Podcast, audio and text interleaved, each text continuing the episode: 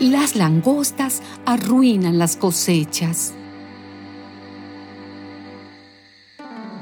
Este es el mensaje que el Señor dirigió a Joel, hijo de Betuel. Oigan bien esto, ancianos, y todos ustedes, habitantes del país. ¿Han visto ustedes nunca cosa semejante? ¿Se vio nunca cosa igual en tiempos de sus padres? Cuéntenlo a sus hijos y que ellos lo cuenten a los suyos, y estos a los que nazcan después todo se lo comieron las langostas. Lo que unas dejaron, otras vinieron y lo devoraron. Pues la langosta, como un ejército fuerte y numeroso, de dientes de león y colmillos de leona, ha invadido mi país. Ha destruido nuestros viñedos, ha destrozado nuestras higueras, las ha pelado por completo hasta dejar blancas sus ramas.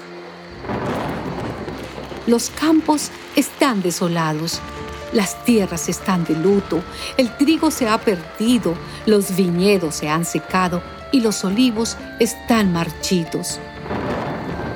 Ustedes los que trabajan en campos y viñedos lloren entristecidos, pues se echaron a perder las siembras y las cosechas de trigo y de cebada.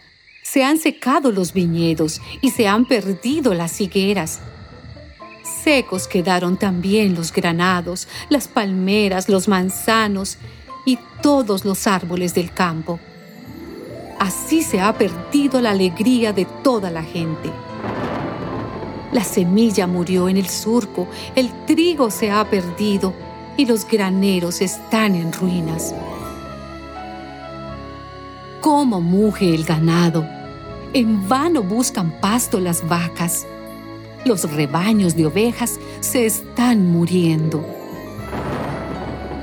A ti clamo, Señor, pues el fuego ha quemado la hierba del desierto y los árboles del campo. Aún los animales salvajes claman a ti, porque se han secado los arroyos y el fuego quema los pastizales.